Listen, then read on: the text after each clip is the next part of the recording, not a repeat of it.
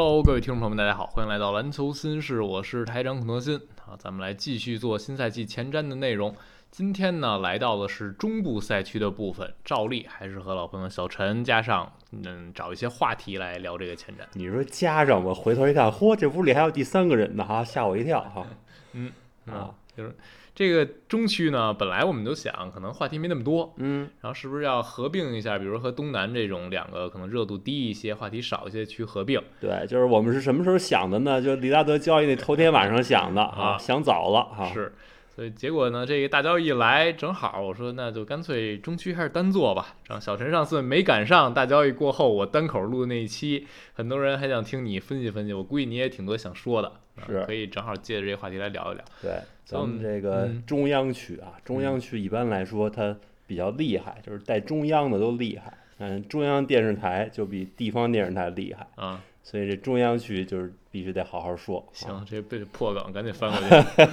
我们第一个话题呢，我列的是利拉德来了，雄鹿离冠军更近了。问号。啊，本来呢，利拉德这交易之前啊，我列的应该是，呃，这是不是雄鹿必须要冲冠的一年？那意思就是因为字母嘛，这个嗯夏天给雄鹿施加压力还是挺大的。对，就没想到利拉德来雄鹿。先问你，有没有想到最后是这样一个结果？就是利拉德去哪儿这个落幕是落在密尔沃基了，这完全没想到。是吧？对，因为一开始传的绯闻，当然也有记者提到雄鹿了，其实，啊、是？但是真的是非常非常缥缈的一句，嗯，对，所以就是说，确实是根本就没往那儿想，哎，当时就想是热火可能是是领跑还是怎么着，然后猛猛龙对猛龙可能这要插一手，那会儿说的对吧？？嗯，哎，然后就都都没去对，啊，所以确实是非常非常意料之外。然后刚才继续刚才说那个，你说那两个话题，一个是利拉德来了之后是不是离冠军更近了？嗯，另外一个，这是不是雄鹿必须要冲冠的一个赛季？我觉得其实这俩问题都可以搁在一块儿说哎，啊。就是首先说利拉德来了，能不能帮助雄鹿冲冠呢？来吧，那咱们就是得看一下雄鹿上赛季是怎么没的，嗯对吧？他打雄打这个热火嗯，怎么没的呢？雄鹿上赛季常规赛是进攻第十二、防守第四的球队，嗯他这套蹲坑的体系常规赛非常好用。嗯啊，但是进攻呢，上赛季因为出了各种各样的问题，嗯包括新来的英格尔斯可能呃一开始受伤，米嗯，德尔顿也是一个需要恢复的过程，这很重要一个原因。对，另外字母自己也不是能保保出勤啊，嗯也出现了一些健康上的波动，他们不得不让洛佩斯去扛了更多的进攻的戏份儿嗯啊，发生了这么一些事情。哎，但是到了季后赛打热火，这个事儿发生了很大的变化。对，他们让热火百回合得到了一百一十九分儿嗯啊，热火是常规赛联盟进攻往后数的球队是，啊。那么这个为什么打得这么好？一方面热火三分确实投炸了，对对吧？百分之四十五的三分球，这跟他们常规赛就是差差了十个百分点。就是啊让人感觉有点儿神奇的手感。对尤其是季后赛打呃雄鹿这一轮，包括后边打绿军那一轮，突然热火这三分就爆了。对，但是就有网友说的，这是不是说纯是运气，这蒙上了？嗯不是这样，就是哎为什么这么说呢？他热火两分区各个区域的命中率也是非常的高嗯啊，他们篮下很少去，但是在合理冲场区之内，他们是百分之六十九的命中率嗯啊，非常的吓人。是在合理冲场区之外，禁区内，在中距离所有区域的命中率，你看在这个所有队里的排名都能排到前几，嗯就是他们在各个区域都打爆了雄鹿。嗯所以雄鹿是死在防守，不光是死在热火三分手感好，而是各个区域都被热火打爆嗯啊。然后雄鹿干了一什么事儿呢？我输在防守，然后我防守彻底不要了，哈 哈然后我补进攻，是吧？这样能不能行呢？就是雄鹿上赛季这个常规赛进攻百回合是一百，也是一百一十五分嗯啊，然后排在联盟这个中上游第十二位。季后赛百回合一百一十四分，也是中游这么一个位置。嗯啊，那当然这是有一定的提升空间，对吧？你确实觉着呢，利拉德来了之后，啊，能把雄鹿进攻应该能提一个档次。嗯但是说，如果说你上赛季那些防守的问题要是不能解决的话，那你是不是还是就是，如果我们说啊，假如说还是对上上赛季那个热火的话，嗯你是不是还是最多给人打一五五开，嗯对吧？你你达不到那种统治级别的战力。是。不过上赛季那一轮呢，其实还有字母受伤这个问题，哎因为他最后打了三场，而且他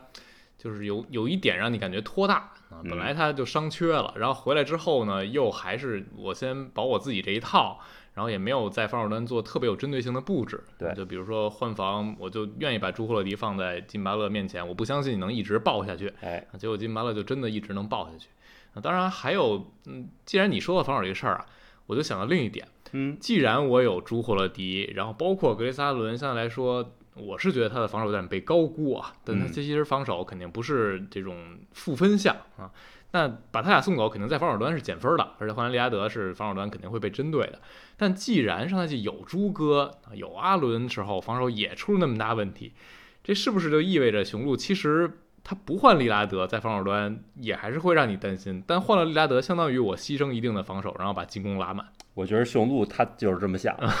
就是说雄鹿的防守基本盘是在于他的这个他的防守策略的护框，嗯，就是我让你少打到禁区，包括热火，其实咱们刚才说了，他没有太多打到禁区，嗯，啊，他在篮下出手数并不是很高，只不过命中率非常高，嗯，所以说这个策略是这么一个思路，然后呢？就是在这种策略下，他需要一什么球员？需要一个急掩护、绕掩护非常强的球员，因为大个不出去延误嘛。嗯，所以你要急掩护、绕掩护，针对对方外线持球这个人。嗯，那么问题就来了，东部现在还有多少干这事儿的人？嗯，对吧？你满打满算，登哥算一个，哎，然后就是吉米巴特勒。欧文去去西部了，是对吧？这个这个凯尔特人现在好像也没这么个人，是吧？对，所以就是说你会发现你的假想敌，你的对手好像没有这样一个配置，说非得让这个人那么强，嗯啊，所以他就觉得那我是不是可以把他送走？对，啊，其实回到这笔交易呢，还是我刚才在之前自己嗯单口录那期也提到过，因为不仅仅是人员上的交易，还是合同上的交易。对，对雄鹿来说，呃，霍勒迪是明年潜在的到期球员，因为他是一加一合同，明年夏天如果跳出选项就是自由身了，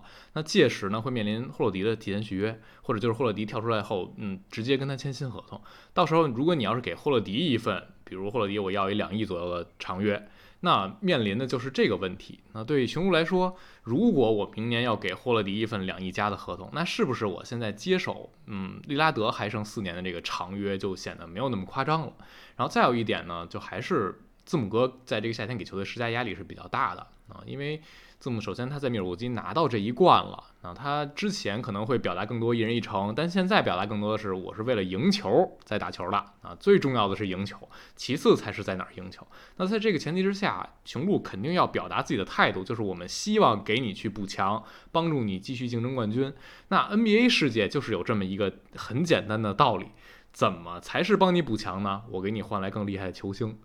至于具体的呃打起来，这个操作起来会不会变得更好，这是放下一个话题。起码我们先把天赋堆上来了。对，这在之前，当上一次二零年字母面临提前续约，他不太想签字，犹豫签字的时候，雄鹿换回来了朱霍勒迪。然后现在呢，是用朱霍勒迪为主要筹码，又换回来利拉德，又是字母哥面临可以提前续约的这么一个节点。你会觉得雄鹿在合同方面，在舰队的运作方面，这个思路是统一的啊，所以这是这一方面。然后才是进入我们刚才说的利拉德到来会不会让雄鹿变得更好？那其实关于这个交易啊，那正好今天也聊到了，再补充一点小的细节，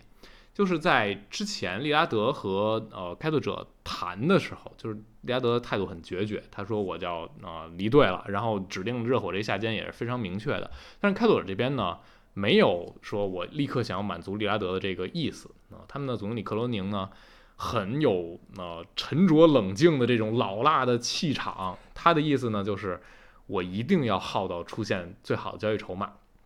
然后在整个的爆料，我们看到 Shams 也好，呃克里斯海恩斯也好，这两个人可能更多偏向球员经纪人这边，他们的爆料就是说，利拉德呢，嗯，想要跟开拓者更好的沟通，希望开拓者能和热火这边好好聊，但是开拓者就基本上属于看了热火这筹码之后呢，我就先把你晾一边了啊，你筹码。最后爆出来的，我看 Shams 写的，也就是呃，像约维奇，然后加上可能 C 罗去第三方，再加上三个首轮这样的一个筹码。那相比之下，最后看到从雄鹿这边换来筹码，还是。比起来，我觉得是完全不次于热火那边的啊，因为诸葛你在转手，我觉得起码是两个首轮起步，然后你换回来的那一首轮两互换价值是非常非常高的啊，因为距离年头比较远，有可能那时候雄鹿的能力就没有那么强了。主要是热火这个运作能力太强了，你你会发现热火这个队保竞争力的能力是相当的强，嗯所以热火未来的首轮就算不保护，你会感觉也不怎么值钱，是对吧？他弄一堆落选秀，他就能保持竞争力，保持在附加赛区域或者甚至再往上。对，那你说你要他未来首轮干嘛玩儿？嗯，那雄鹿这边，万一说他这年弄砸了，字母一走，鸡飞蛋打，那那后边那那这首轮那可就值老了钱了，是对吧？那那还是很不一样的。对，所以你会感觉，呃，开拓者这边他们确实，克罗宁沉着冷静是有理由的。然后我们看到，呃，沃什爆出来的消息就更有意思，他说七月份的时候，雄鹿和呃开拓者就已经谈过了，然后那个节点呢，开拓者这边大概知道雄鹿能出什么人，就是霍洛迪是主要筹码，但是雄鹿这边态度非常明确的说，你绝对要做好保密工作。就是不要把这个事儿泄露出去，哪怕变成三方，也是一定要拍板儿能决定成的时候再把这个事儿说出去。所以在七月聊了一嘴之后呢，啊，开拓者就先慎着了。在整个八九月呢，可能会和其他队有一些小的沟通。进入到九月中旬，开拓者才正式的开始和各队进嗯进行一些严肃的谈判。然后就我们就看出来爆出消息，像什么热火这边呀、包括公牛啊、呃猛龙啊、七六人啊，甚至凯尔特人这些队都被提到了。然后最后的这个节点谈了一圈之后，开拓者觉得还是雄鹿这边的筹码好，然后重新坐下来和雄鹿这边霍斯特啊总经理再谈，谈的这个核心呢就是围绕着朱克勒迪、格雷森阿伦加上这些首轮签，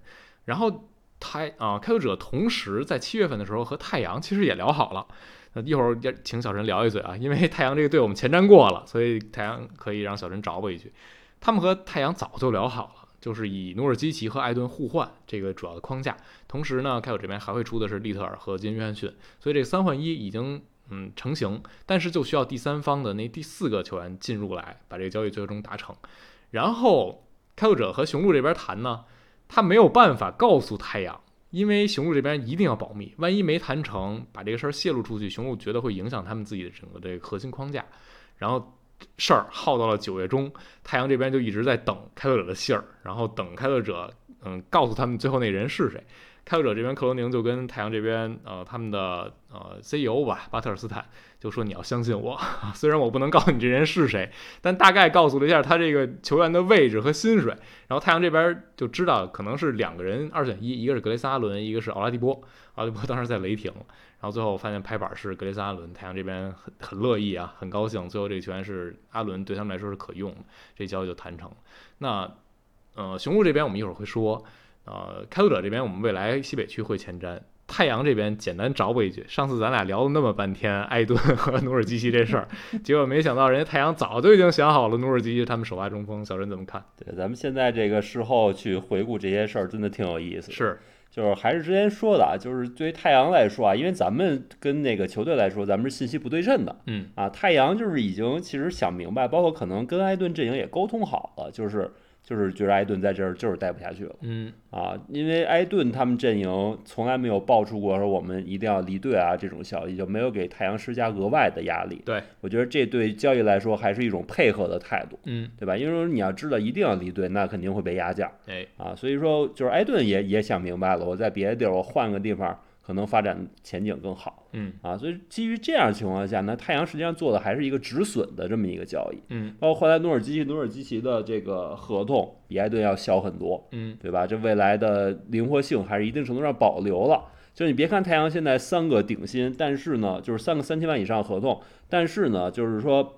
未来工资帽还是会涨的啊，嗯就是从现在可能一点三亿左右涨到很快两年之内就涨到一点七亿左右。对，所以说三个三四千万的可能就是现在比尔加上杜兰特加上布克可能一一个多亿，嗯，但是如果你工资帽一点七亿，那你还是有一些后手的空间。如果你没有埃顿这三千万的话，对啊，还是有一定后手空间。所以说这笔交易呢，从短期、长期都有的可说嗯啊。短期内实际上你就是说，虽然说可能努尔基奇的上限没有埃顿发挥到最好的时候高，嗯，但如果说埃顿在你这儿他发挥不出上限，没错，他就像上赛季季后赛打成那么个样子的话，那努尔基奇还是有概率比他强的是，啊。然后就是等于说你换换来了深度，嗯啊，换来了几个可用的球员，包括利特尔可能是一个有一定潜力的年轻球员，对吧？就是他防锋线上守也不错可。以一试，他这合同也新签这个四年两千八百万呢，也算是正常。对，阿伦是一个投射合格的一个侧翼，也能帮球队补进攻。所以嗯说你这么弄完之后，就感觉还是整盘棋下的更活了一点。对，其实太阳上期我也提到，就是最主要就是两点，嗯一个他觉得深度对他来说是挺重要的，这种四顶薪加一片底薪，对整个球队来说，嗯，波动性还是比较大，因为底薪球员相当于是一些彩票，虽然你像戈登这种不是底薪级别的球员，但是还有一个话题，我们之前上次节目我也提到过，就是底薪的问题，就是比如你这赛季成功了，这些底薪球员多半会走一大部分。那你这个球队年年都要换一批底薪，其实是很难有延续性的。那你现在阿伦这个事情，你可能有他的鸟权，可以有更多灵活性去操作。然后包括利特尔是一个相对来说长一点的合同，操作的空间会多一点。努尔基奇也是便宜的长约。然后另一点就是刚才小陈也提到的，艾顿潜力是有，但如果他在太阳就是不开心，那他就是打不出人们对他期待那个水平。对太阳这支需要尽快争冠的队来说，可能就没有那么好。对，就是我我上回说的意思是，埃顿的整个的上限还是比诺尔基奇好很多。就是如果说他这么换的话，让人感觉是损失上限的，就嗯不是太阳最好的那个结局。是，但是呢，很可能在我们聊的那时候啊，太阳最好的那个结局已经不存在了，嗯，就两边已经确定要掰了是啊，所以说你后续还是得按照止损的方式去来。嗯，那我们就简单就把艾顿这事儿放一边儿啊，行哎，就回到雄鹿队。我们刚才提到了，呃，利拉德来雄鹿的防守一定会是降级的，而且走是走了霍勒迪顶级的外线防守者，加上格雷斯阿伦是一个肯定是合格线以上的外线防守者。那整体来说，比如说我们看雄鹿未来的一个首发阵容，有可能就是啊、利拉德加上康诺顿加上米德尔顿，然后内线达洛和字母，然后替补呢，就是会让你感觉在外线防守还有侧翼防守上损失是比较大的。嗯、你会觉得在这个位置上，就是防守会降级特别特别多吗？呃，我觉得可能没有大家想的那么可怕。嗯，就是大家看单点的防守能力，拉德可能比米德这个霍勒迪差很多。对，但是霍勒迪实际上在协防上的贡献，作为后卫来说，在协防这块的贡献不是那么的大，他更嗯突出的还是单防。单防、领防，对，所以说现在现在的这个 NBA 进攻打法来说，你只防一个点的球员跟协防球员比起来，你防守的这种贡献度还是差一些的。嗯我觉得雄鹿防守的基本盘还是一个是大落沉退的护框，嗯，另外一个是字母的机动。哎，上赛季他们打热火有一个很大的问题，就是字母机动这块做的非常差嗯啊。我们可以看很多比赛录像，当时实际上就有很多人把动图视频都放出来，字母的一些防守的选位，他根本就没有发挥好它应有的作用。上赛季确实很多人会质疑，嗯呃字母的防守在上赛季一定是下滑的。这个下滑并不是说他的能力下滑，有可能他的防守意愿或者他在防守端的投入是下滑的。嗯因为在整个常规赛期间，雄鹿遇到了很多伤病的问题，然后嗯字母在进攻端承担了更多，所以有一些啊雄鹿的博主可能会。呃，自嘲或者说，嗯，自己给雄给字母说，这个赛季很像字母更偏向刷子的这么一个赛季啊，就是他需要在进攻端保一个下线的基本盘，把产量先顶上去，所以他在防守端投入可能没有那么多了。确实，在防守端，嗯，字母会存在这些问题。嗯对，然后就是说这个。呃，一个就是利拉德来的时候，他干更多进攻的活儿，他可能比霍勒迪干干更多。肯定。然后再加上米德尔顿如果能更健康的话，让呃字母在进攻端不用那么累呢，是不是可以把精力更多回到防守端？对，让雄鹿把这防守基本盘再给拉起来嗯，啊，这样的话，我觉得就能弥补霍勒迪走的这个损失。对，这非常重要的一点就是字母更偏向蓝领化，有可能会进一步激发他的能力，就或者说把他的能力最大化。因为我们普遍的认识啊，字母肯定是一个顶级巨星，嗯，但他最长板的那些可能并不是持球核心的那种类型。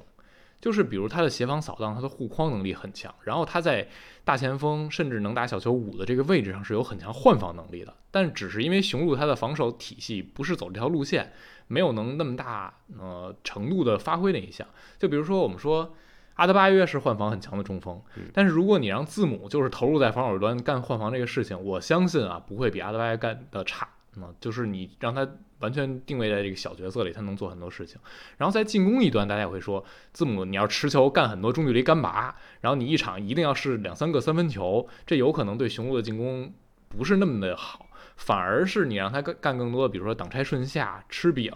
然后做一些机动的空切，有可能最大化他的效率。对那利拉德的到来就有机会让字母在攻防两端相对来说把蓝领化的功能更放大一些，有可能就给球队带来一些好的地方。所以在防守一端也是这样的。嗯，对，就是要干一些降产增效的活儿。是，因为利拉顿利拉德来了之后，还有一个很重要的作用，就是他能在关键时刻去去上分。嗯，就上赛季他们跟热火那些赛，其实有一些比赛是打到最后的，是而且那几场是差差不多算是生死战。嗯，那为什么雄鹿没有顶住呢？因为霍勒迪他不适合在关键时刻做这种主攻手，对他从来也不是干这事儿的人。嗯，字母他最著名的一个缺点就是他在关键回合上分能力比较弱，就是主要还是因为他持球进攻能力就是弱没错，啊。然后呢，这个事儿就落到米德尔顿头上了。嗯，然后米德尔顿对雄鹿这 clutch 的数据，运动战进球零，啊，就一个没进。是，因为米德尔顿岁年龄上来又多次伤病啊，他不可能稳定的在像当时那个男人的那种水平了嗯啊。所以说利拉德来了，利拉德著名看表弟是吧？嗯，这个这个这块儿的提升应该还是很显著。他虽然现在不能说是联盟最强的关键球手吧，但是肯定对雄鹿这块儿提升还是显著的。是啊，嗯，所以在进攻一端，利拉德肯定能够得给雄鹿带来很大帮助。一个就是刚才小陈提到的关键球这一方面，另一个呢就是利拉德本身，他上赛季在健康出勤的时候是顶级的外线的攻击手，他上赛季场均得分三十二分以上，而且效率非常非常，高他。进攻影响力超过了约基奇，啊，对因为这是多么恐怖的一个事儿。是，所以这也是为什么，其实，在今年，我相信你们做球星评级的时候，也会给利拉德更高的一些评价了。对我一开始给他非常非常高的评价，是然后后来稍微往下降了一点。嗯，所以利拉德本身他在进攻影响力，起码他目前的这个年岁啊，只要他相相对健康，还是非常强的。而且对于雄鹿来说，过去几年雄鹿，呃，无论是进攻好一些的赛季，还是相对来说没那么好的赛季，他们的进攻其实没有那么强的外线的牵制点啊、因为你看他这三板斧啊。就嗯，米德尔顿、霍勒迪、字母三个人都相对健康的时候，有大量的单打球啊、很简单那种低效的出手，效率不是特别高。大家就觉得字母可能很强的一项是在挡拆中发挥一些作用，但是他也就只是和米德尔顿和霍勒迪做一些很基础的挡拆，更多还是变成错位去打单打。然后雄鹿的进攻就会显得不是那么的流畅，阵地战的时候显得比较滞涩啊，尤其是之前几年。嗯，在季后赛碰到凯尔特人的时候还非常明显的。然后利拉德到来呢，就完全不一样，因为利拉德是一个外线进攻威胁非常强的球员，所以他打挡拆是一个最基本的项。上赛季他的挡拆的场均的次数是全联盟第七，我没记错的话，所以他的这一项呢就会改变雄鹿的进攻的一个形态，就一定会有大量利拉德持球发动挡拆的回合。然后你让字母去挡拆也好，或者你让一些外线球员去找错位挡拆也好，包括大洛其实也可以做这个挡拆，这个招式就变得不一样了。嗯，雄鹿就不会变成一个简单的单打队或者简单的转换队，他在阵地战有更多的章法，比如利拉德和字母打挡拆的话，给对方的防守是巨大的一个考验，就是你一定，因为你防顶级外线持球投能力的球员，要么你强延误，要么你包夹，要么你直接换防，那无论怎么样，字母哥这边都会出很大的机会。啊，这很简单的想象，你就把利拉德想象成库里，库里持球打挡拆的时候什么样，雄鹿也能什么样，就是很不同的一个释放方式。所以对于雄鹿来说，呃，他们的进攻一定会变好，然后他们在关键球的处理能力上，在进攻端肯定会变强，然后在防守一端可能会多一些弱点。但是我个人是觉得啊，因为你在场上就只能上五个球员，哦、你到了季后赛的时候，朱哥肯定是在场上，如果你没做交易的话，但是其他那几个点。比如也有可能就是朱哥、康诺顿，然后呃嗯米德尔顿加上字母，最后有可能是波蒂斯，有可能是大洛，或者是还是一小阵容，有可能是阿伦。那如果是大阵容的话，就也就是霍勒迪变成了利拉德，那你就是藏一个人的问题。我觉得上赛季季后赛那一轮，如果是基本巴勒那样，连朱哥都随便干，那换成利拉德也不会惨到哪儿去了。所以就我觉得防守。在我看来，在一轮系列赛里，可能不是那么的令人担忧，反而在整个常规赛大样本之下，可能会有一些小的问题。对，持球人防一个人呢，他影响力还是有限的。他嗯一旦被掩护挡住，或者怎么怎么着，他很有可能需要队友的帮助。对所以说这个人即使能力再强，他总归还是影响力不会那么的大。嗯所以还是看雄鹿这个后续体系的调整。雄鹿这边需要调整的地方非常非常的多，嗯，包括你说怎么把利拉德藏起来，其实这块勇士就可以有很多教科书级别的案例。是，他们当时打独行侠的时候，怎么藏库里的，提前换防，嗯啊，上线的这个延误之后再交接这种方式，哎对吧？很多很多的样本，我觉得他们都可以去用，但是需要教练组去下功夫。嗯，然后进攻呢，怎么能说服字母去干那些蓝领干的事儿啊？嗯更多的去干一些高效的进攻方式，而不是去弧顶持球。哎啊，字母去弧顶持球的回合非常的丑陋，对，就是没法看啊。所以说，就是原来之后，他们有资本让字母少干这种事儿，但是需要教练组去调整。包括利拉德和这个字母的挡拆，看似好像很无解，但是其实对方还是有一些最基本的破的办法。对，比如说有队可能会直接去夹击利拉德，就是说呢，限制他出球，嗯啊，切断他和字母的联系，既不让他处理球，也不让他出球。那利拉德这个作为一个并不高，他当然一米九啊，一米九也还行。但是，但是毕竟是一个后卫，他怎么能把这球传出去？可能需要一个第二接应点，需要战术上的设计，或者有队可能会直接换防，因为利拉德他并不是一个擅长惩罚错位的一个单打手，嗯啊，这是他跟比如说欧文这样的球员很大的区别。乔治表示，呵呵，啊嗨嗨，就是怎么说呢？是对，就是利拉德，因为他毕竟中距离这块不是他擅长的东西，他进攻技术这块还是有一定的短板，嗯，他比较依赖挡拆的发起，所以说对方如果一旦无限换防，利拉德惩罚错位可能会是一个问题啊，这些都需要教练组去解决，就是他们需要教练调的地方非常非常多啊。那么我觉得雄鹿有一个很大的问题，就是他们是一个没有容错的队，嗯，利拉德岁数已经很大了，他需要着急去拿冠，三十三了。嗯，对，其实跟霍勒迪一样大。呃，对对，但是他比霍勒迪着急，那肯定。就如果雄鹿不招不交易霍勒迪，霍勒迪肯定也不着急走，不会催着怎么着。但是字母着急。呃，对，就是字母也着急，利拉德也着急。而且他俩急的呢，不一定是一个方向，因为他们俩虽然之前互相表示过好感，但是毕竟没在一块儿打过球。是。然后现在又需要一个相互改变的情况，利拉德需要字母在进攻端干更多无球的活，又需要防守端字母帮他擦一些屁股，嗯，对吧？这都是需要双方互相调整。然后字母原来是这个队老大，那现在我们肉眼可见的球权要往利拉德这边让渡，那到底谁是老大？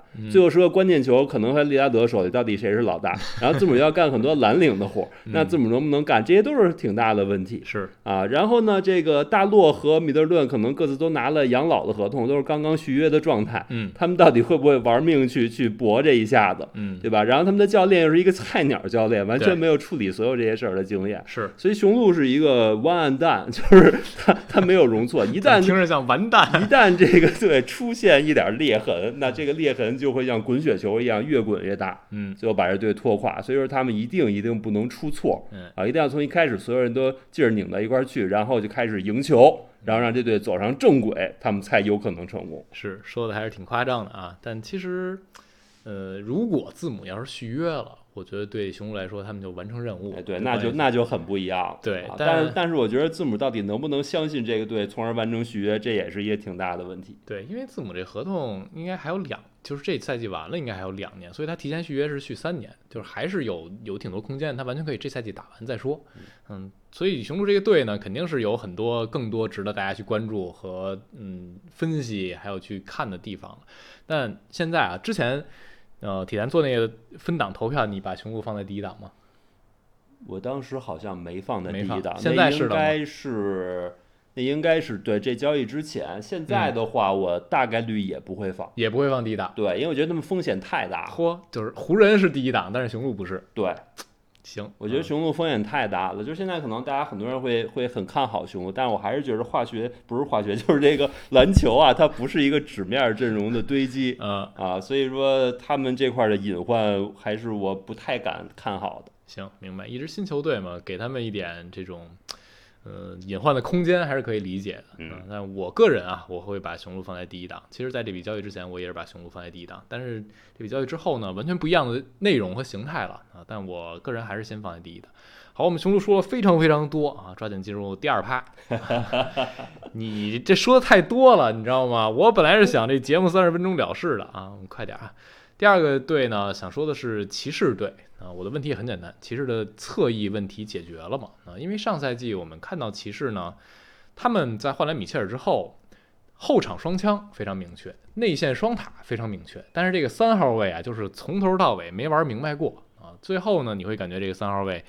试了勒维尔，试了奥科罗，甚至有的比赛是奥斯曼发挥好啊，但没有一个真正稳定让他们打高端级能信任的三号位。所以这个夏天呢，骑士做的很重要的一个事情，就是在引入侧翼能投的球员，哎，锋线能投的球员。所以主要其实引入了斯图鲁斯啊，签换四年六千三百万，然后把尼昂签过来了啊，这基本上就是他们最主要的嗯运作了。剩下比如说签泰杰罗姆，然后包括有琼斯、有 TT，选中贝茨，这些可能在嗯顶层的竞争上不会有太大的影响。然后流失呢，就是奥斯曼、史蒂文斯、小洛，然后呃留住了勒维尔。所以对骑士来说，他们这个夏天最重要的就是斯特鲁斯和尼昂到来。一个相当于是可以扮演首发三号位能投的这么一个侧翼，一个呢是替补可能打大前锋。尼昂他这个角色定位也比较稳定。那小陈觉得他们这个侧翼问题解决了吗？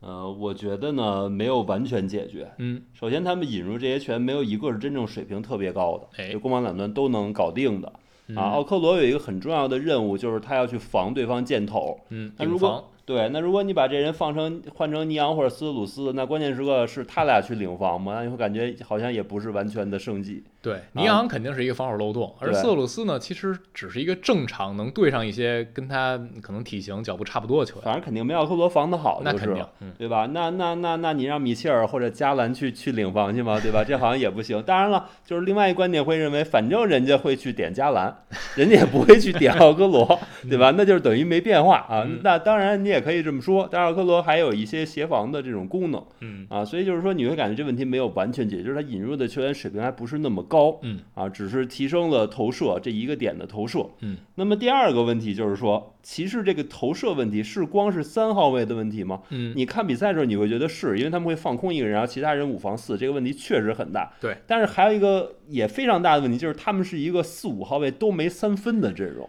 他是他们其实是三个点都可以被放。对啊，就是就是那两个点可能是没被放，但人都也都在禁区里呢。没错，甚至有时候就是阿伦和和莫布里也在禁区里，就等于四个人堆在禁区里，这这人比比俩人在对方只有俩人在禁区还要多一些是，啊，所以说其实问题远不是说只有一个三号位没投射的问题，嗯啊，然后呢，他们这个阵容我们说两个人没投射是不是也能打？有的队是可以打，比如说勇士队嗯啊，那那他们怎么打呢？他们需要内线站的高位多传球，嗯显然骑士也不是这么打的。对，阿伦可能是中锋里传球最少的球员之一，嗯啊，他传的非常非常少，他就很少就是干弧顶策应这个事儿。就是很传统的蓝领吃饼中锋。没错，就跟这克拉克斯顿差不多。嗯，啊，然后呢，这个莫布里倒是传的多，对，莫布里可能是中锋里百回合传球，就场均传球数是前六的，我刚才嗯查了一下，嗯。啊，但是呢，他助攻数非常少，嗯。他传球多，但他助攻数转化助转化助攻的比例非常非常的低，嗯。就是他做的很多都是一些无效的传球，嗯。远不是像追梦格林啊那些球员那样做一些引领性的战术性的传球。是的，啊，他可能上线就是一手递手，递完之后呢。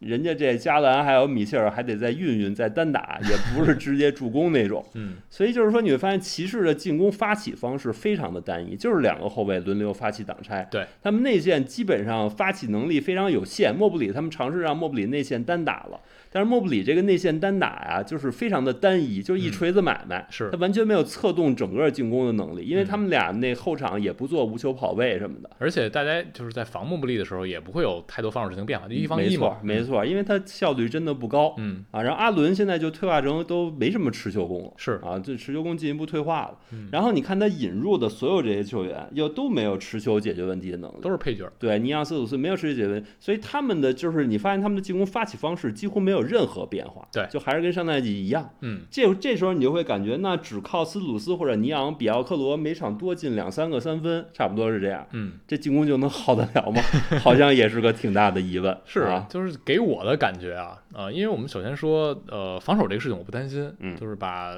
奥克罗换成斯鲁斯这一点肯定是降级的，但是因为骑士他这个双高在内线整个的防守的面积实在是太阔广阔了，两个人的移移动能力都很好，而且臂展都非常长，所以覆盖面很大。其实上赛季是全联盟防守第一。他们可能防守会受一些小的影响，但是整个如果你外线够投入防的话，其实肯定还是联盟前五级别的防守队。那更多的问题就是在进攻端，进攻端小人也提到了，首先你补三号位投射这一点，如果斯特鲁斯能够稳定的进球，这肯定是能给他们带来一些帮助的。但这个帮助带来有多大？我个人的感觉啊，可能就是带来他们第一轮 和尼克斯打能够打得更有悬念，能比如说能把尼克斯过了。就是别被尼克斯碾压、啊那意思。对因为上赛季是被尼克斯碾压的呀。是，那你再往后走，因为东部其实也很卷。你刚才 雄鹿也升级，凯尔特人就是那水平，然后七六人不知道做什么交易啊，反正就很卷。所以你说骑士他上升到什么地步呢？真的不好说。对，就还是他引入球员水平其实没有那么高。这些苏鲁斯即使作为射手，他也不是水准那么高的射手，对，他稳定性其实不是那么的好啊，不是最顶配的那个 level。嗯，而且还有一个问题就是，苏鲁斯在热火可是打很多无球掩护、各种各样的战术的。对，骑士的战术复杂度完全没有那么高。他很可有可能就是变成一个定点。对他们，他们都是弧顶顶后卫发起，让其他人站桩这种方式。对，所以就是说，就看斯鲁斯引，就是能不能把他在热火这样复制过来，教练安排他们打一打，有没有这种可能？嗯我的意思就是说，其实必须要提升他的发起方式的复杂度，嗯呃，他必须战术丰富起来，才有可能把进攻改善。嗯就是波维奇和科尔其实都认同一个理念，如果内线不会投篮，那他起码会传球。对就说白了，你要打更多的走位、切入，去牵扯防守。嗯而因为你没法直接拉开防守嘛，你没有没有投射嗯，啊，就是你必须得打得更复杂。像他现在这么打，我感觉还是不行。对，因为其实呃这笔交易做完，其实它这个运作呀理念是很明确的。嗯。然后比如在 TA 戴维尔德里奇的评价里，他的休赛期运作给他的是全联盟第二名，评价也非常非常高，但给我们的感觉啊，就是他没有真正能突破自己的上限。对，就是这就要说回到米切尔那个交易了，嗯因，为米切尔那个交易，他们透支了太多的未来资产，是，基本上算是 all in 压上了。嗯这就让他们后续就没有操作空间了。对所以去年那交易时候我也说过，就是说你只换来一个米切尔就把这么多资产压上。米切尔当然他是挺不错的，但是他水准有没有高到说让你这么 all in？他他他来了之后能不能直接帮你提升到那个 level？他毕竟不是联盟最顶级那波球员。那上赛季一共俩人拿七十加，是一个是利拉德，嗨，那你要比这个，那詹宁斯还有话说呢。是是吧？就是就是米切尔上赛季呢，其实给了很多球权，导致他的数据确实堆的比较高。但其实上一季米切尔打的挺好的，呃是产效都增加。因为他那个打法，他就是就是球就给他，就让他有很大的支配度。嗯，但是问题是到了季后赛要劲儿的时候，他的效率又下来了。对，因为上赛季啊，呃，简单回顾一下他他们那一轮，其实打的其实两个大问题，一个是他们三分很差，哦、米切尔自己有一些波动，再加上他前面三个点都没有办法投，所以空间显得非常非常堵塞。但是其实的防守还是没问题，所以两队的防守都还可以。那另一个问题就是，其实篮板球被爆了，被尼克斯冲前板冲烂了。那这个问题其实没有得到解决。对啊，这个问题也很难得到解决。你的两个小后卫是很难在篮板球给你很大支持的，然后你的两个中锋是细长面条人儿，这就完全需要你，嗯，所谓的打鸡血了。我们要努力的卡篮板，努力去保护篮板球，但本质上是很难改变。如果你碰到尼克斯，你肯定篮板还是会被爆，那你就需要在其他地方做得更好。所以我们刚才说，其实做这些，首先你那个三号位的点肯定是能变得能投一点，这对你外线发起进攻空间可能友好一些。然后另一个呢，最重要的其实要想突破，就还是那四个人，加兰、米切尔、啊、莫布利和阿伦，如果每一个人都能变得更好一点，那有可能在这一轮系列赛里就不一样。比如莫布利，你的中距离稍微能开一点，或者你的进攻手段稍微丰富一点，因为上赛季莫布利后半赛季很明显，他努力的在往篮下打。他的侵略性增加了，然后他努力在增肌。如果他能更好增加自己的对抗，有可能能带来一些变化。然后阿伦其实上一季他的效率，然后到篮板到盖帽都有一点小下滑。那对骑士来说，就是你就指这四个人，那任何一个点稍微有点下滑，可能都挺明显的。米切尔是一个小的上升，加兰基本上是一个维持不变的状态。那对这个球队来说，可能他目前上一赛季上限就是一轮游。那现在你补好三号位，大家再进步点，可能你就是过第一轮，然后去第二轮看看能能不能竞争。所以我觉得骑士大概就是这样啊、很难说期待他们。嗯，在季后赛能飞跃式的变成争冠级别的队，但他们在常规赛肯定可能能变得更平稳啊，因为你嗯搭配更丰富了嘛。比如你需要空间的时候，你可甚至可以斯鲁斯和尼昂一起上，你摆一单中锋，这样你这俩后卫也能拆开，俩中锋也能拆开，你有不同的阵容搭配的变化，在常规赛大样本之下，可能让你打得更舒服。因为骑士本来上一季就是一个常规赛球队，上一季的常规赛就百合净胜分是非常漂亮的。嗯，这个队嗯就是在上赛季的基础上稳中有升，但这个升就是让我们俩感觉啊都会是比较有限的。那说完了骑士啊，我们进入到下边两支队伍合在一起，呃，步行者和活塞，因为这两支队呢相对来说都是嗯重建期的队，可能重建的嗯阶段不太一样，但是我给的话题就是步行者和活塞的青春风暴。这俩队呢，我们先说步行者吧。也还是简单说，步行者在这个夏天主要引入了布鲁斯布朗啊，两年四千五百万，非常大的合同，但第二年是球队选项，相当于就是一年的一个高薪的短约，然后换来脱贫，选中贾莱斯沃克，选中谢泼德，流失呢多阿尔特、布里塞特，然后给哈利波特顿提前续约。整体来说还是没有一个特别激进的补充啊，还是刮一些，比如年轻一点脱贫，这是可以给他们去用的。然后布鲁斯布朗是一年短约，可以给球队带来一些集战力还有气质上的变化。那小陈觉得步行者新赛季，其实他们上赛季啊，在前半段一度还是百分之五十胜率以上对，你觉得他们要是使劲冲，有机会去够一够附加赛，起码他们他们如果使劲冲，其实有机会够一够前六，是因为上赛季东部竞争不是那么激烈。最后篮网第六嘛，对，嗯就是就是，但是步行者会觉得他们跟前四掰手腕能力就几乎为零。就是还没有到我的天赋累积到可以去冲的地步了。对，所以就赶紧十字路口掉个头啊，咱不往那边开了，咱往回开了啊我觉得还是想的挺明白的。哎，然后他们夏天给布朗这合同，其实也是跟这事儿是一样的，嗯一体两面的。就是小球队啊，他引援真的非常困难，对，所以他只能靠选秀，他需要珍珍惜每一个选到高位秀的机会嗯，啊。那像布朗这样球员，你会感觉一千多万已经可以了，上赛季掘金都没给这么多，对吧那。那嗯那那那最后给了两千万才抢到，因为你是要跟可能湖人这些队去抢，嗯那人家开一个全额中产，这分量就是很重的了，就是嗯真有可能是争冠队的全额中产，是那你当然就得给 double 啊，你得翻倍。所以说小球是这个薪资空间真是不值钱啊，嗯就是就是真是你你往你得往高里开，这太难了。所以说你就可以理解步行者的一些操作，嗯包括去淘宝脱贫，那必须得去尝试这样的淘宝，嗯看看这种没有太多人抢的球员能不能打出花儿来啊。我个人感觉脱贫好像跟这队还是挺合拍的。是啊，那最终结果像你刚才说，他没有引入特别重磅级的球员。哎，那我觉着呢，这球队的新，赛季呃，啊这这会奔季后赛冲吗？他这升级呢，还是得靠年轻球员的自然成长。哎，啊，这是他球队的本性所在，就看看选来的沃克尔能不能成为一个合适的轮换。嗯沃克这球员呢，就是首先他要提升到四号位，就上赛季步行者四号位实在太弱了，嗯他们很多人摆一个一大四小非常小，是然后然后特纳一下去就可能就得摆五小，让以赛杰克逊打五，嗯以赛杰克逊就是非常瘦，放在前锋里都是比较瘦的。小号克拉斯顿那种感觉对对，他运动能力可能是不错，盖帽能力也不错，但体型完全顶不住。是对方稍微有点重型的前场，他在场面上吃亏的回合会很多。嗯那沃克进来之后，沃克其实是可以打小五的一个球员，对啊，他有一定的体型，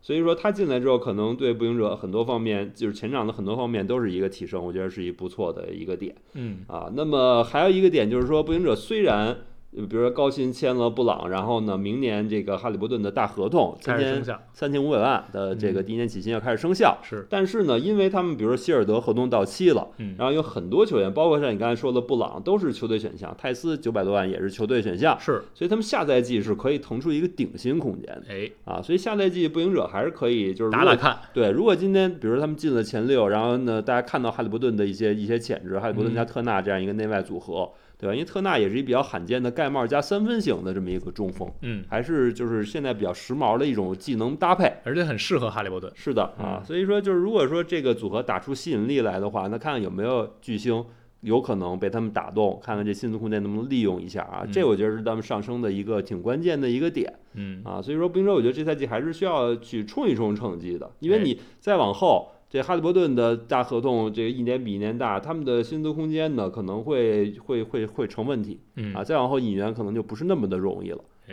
嗯，其实步行者把它和活塞放在一块儿啊，但其实它比活塞的嗯阶段更靠前，或者说它的成熟度往上冲的阶段更靠前，就是主要就是因为人家步。行者的舰队啊还是很清楚的，嗯就是比如说这个去年小萨跟球队确实不搭，那该哎卖就卖，换了一真核回来。对然后特纳是一个好用的中锋，然后追安顿没追到，果断跟特纳续约。嗯，然后包括一些选秀，像马瑟林去年也是表现很不错是，啊，像这个这个内姆哈德也打出来了，有自己代表作的比赛了。嗯然后选秀补这四号位，然后引布朗这种侧翼，都是挺明确的操作。嗯，啊，活塞就是一盘糊涂账，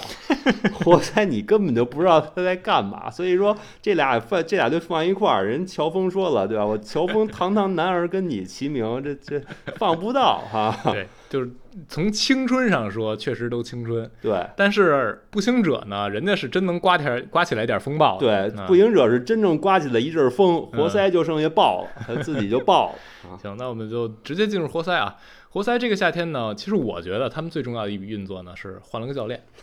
啊，蒙蒂，而且是非常大的合同的教练。在波波波续约之前，他这个合同号称人民历史的教练的最大合同，嗯啊，六年七千八百五十万。同时，塞拉斯也给搞过来当助教了，大家觉得塞拉斯当助教更合适。球员层面呢，引入了乔哈，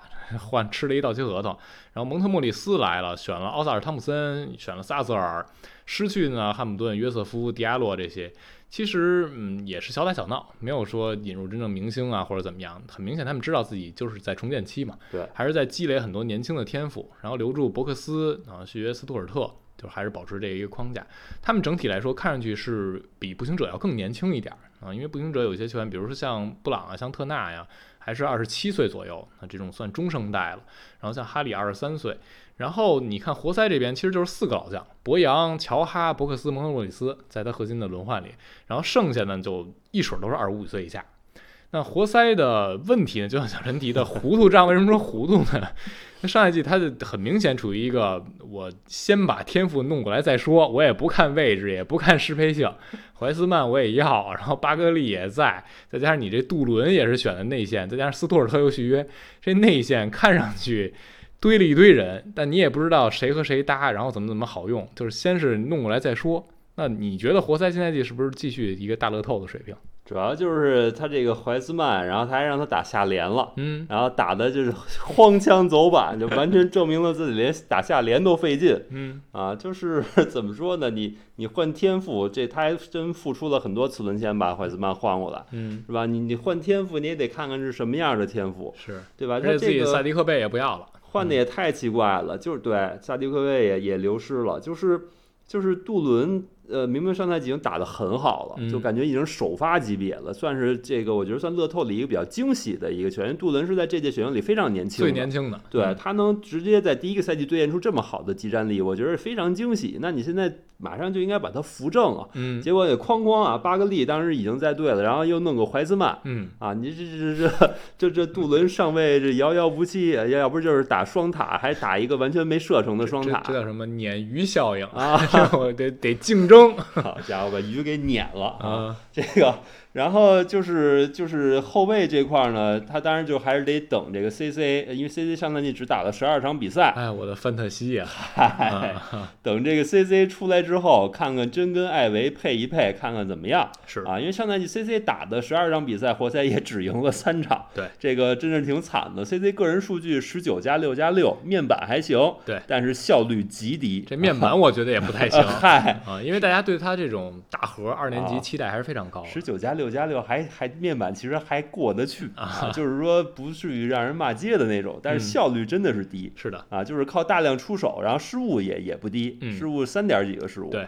所以就是就是这个怎么说呢，还是感觉有点没打明白。嗯，然后下赛季你又感觉又是一堆没射程内线，那 CC 这边就更不知道怎么打了啊，CC 这个艾维啊就更不知道怎么打了，嗯所以就是活塞可能还是得观察观察吧，我觉着他们得早点儿早点儿做这个断舍离啊，把这个怀斯曼这种的赶紧嗯该该该处理处理了。啊，活塞就会让你感觉他们真的是白白浪费了一年。上嗯赛季 CC 的这个伤啊，对这支球队建队影响还是非常大的。本来第二年是应该试验，然后去看一个方向的一个年，对，但是 CC 一倒下，整个这队第二年又变成跟第一年没区别，对就让大家随便施展一下天赋，让艾维练练级，啊，这一年就过去了。当然往好的方面说呢，就是他们又堆积了一个这高顺位的天赋哎，啊，这是好的方面。嗯，然后呢，艾薇可能更敞开了抡了啊，艾维上赛季其实，嗯，理论上啊，得益于、就是带引号，得益于 CC 的受伤，他其实在持球发起进攻这一项上，比人们想象中做的事情更多，嗯，就不像是那种纯终结的二后卫了，就有可能会让你觉得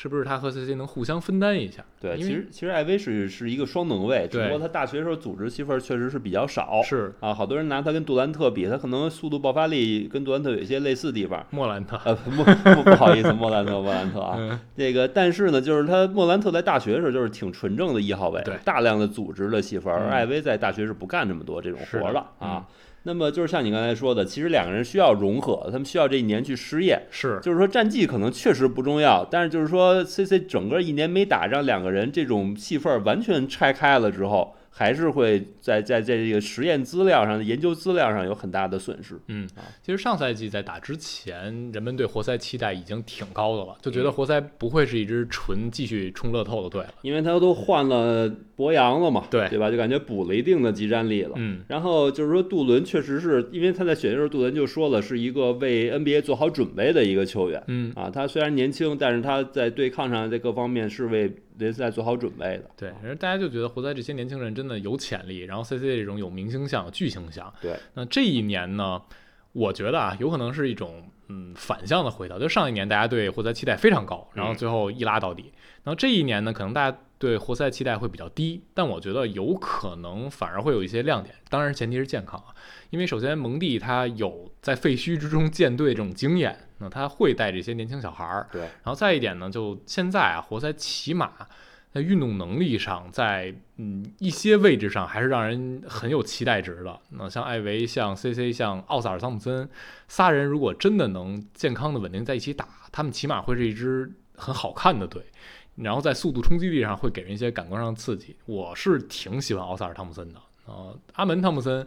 反而在我看来，在定位上啊，会有一点需要一些嗯时间去打磨，因为你作为一个进攻发起者，你要是一个控卫。你没篮儿这一项可能会对你影响比较大，但是奥萨尔他是一个侧翼，他可能不需要做那么多事情，有 CC 去艾维去做，他更多就扮演从蓝领工作开始，那反而有可能更好的去发挥自己的一些技战力的长项。所以活塞呢，现在季嗯战绩可能不会特别出色，但我觉得会有一些亮点啊，这是我觉得活塞还让我挺兴奋的一支队伍。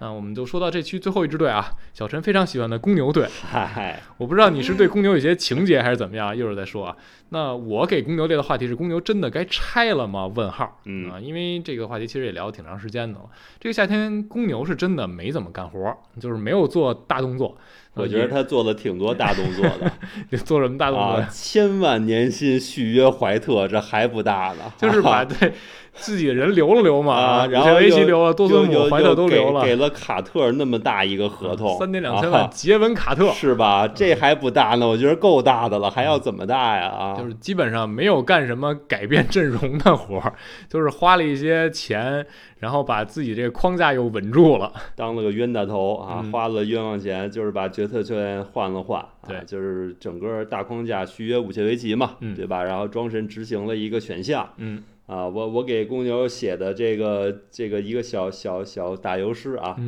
操作最少，绯闻最多 啊。那没虽然没什么操作，但是绯闻传的挺多，又说要交易拉文，又说要拿德罗赞换哈登换霍勒迪啊，绯闻传的挺多。那那这俩都能换的，其他就没人不能换了，对吧？啊，谁都可卖，离心离德，就是上赛季拉文受伤期间就已经跟球队就爆出一些矛盾，因为公牛成绩确实也不上不下，嗯啊，然后现在德鲁赞、拉文都被卷一卷入交易留言，那肯定是谁都可卖，嗯，不上不下，不冷不热，啊，这两年公牛都在附加赛徘徊，是啊。呃，路在何方？阿弥陀佛 啊，只能请佛祖保佑了。就是这个队啊，你感觉他往上奔的，他既不是那种能积攒高位选秀权的一个状态，嗯，然后呢，想引入巨星也没什么筹码，嗯啊，然后现在这个阵容这个战力实在是很难跟前面的队去掰手腕，是就停留在中不溜这么个阶段。对，这阿弥陀佛呀。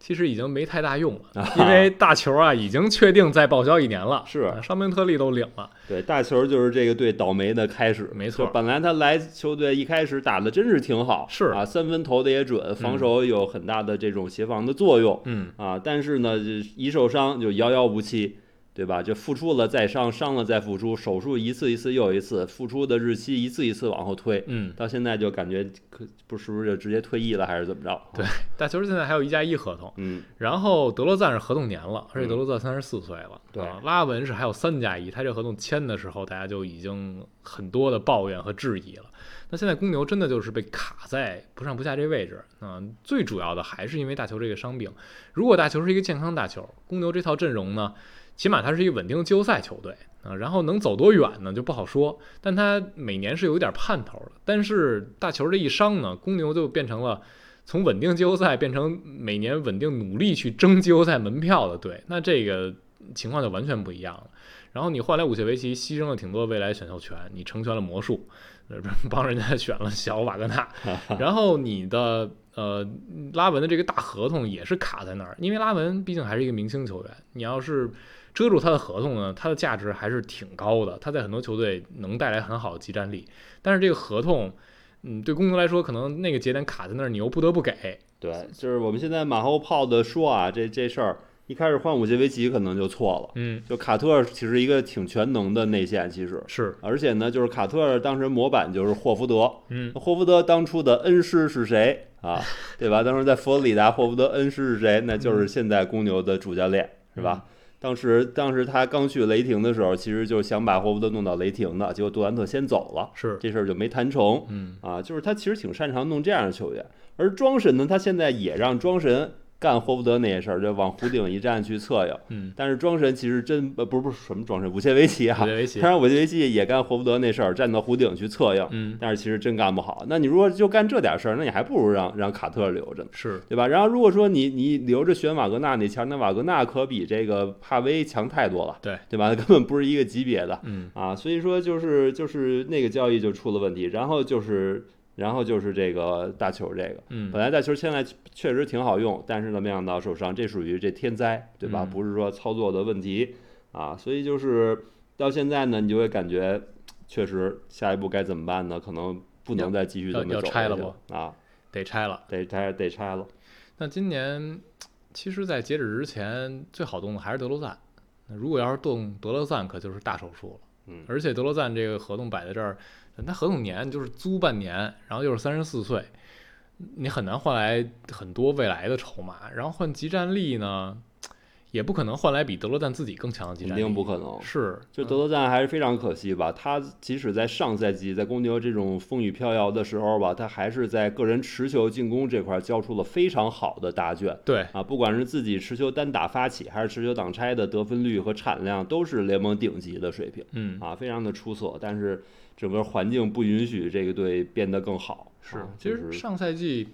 截止之后，公牛反而是防守全联盟第一，嗯。然后他们嗯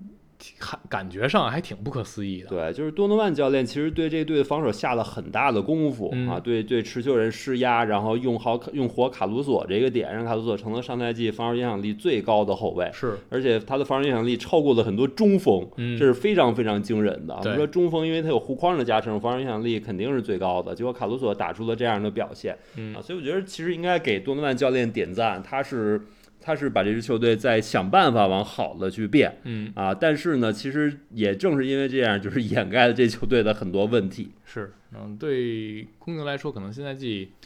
他们真的得好好想想要到底往哪个方向走，那因为你拖着就也很难，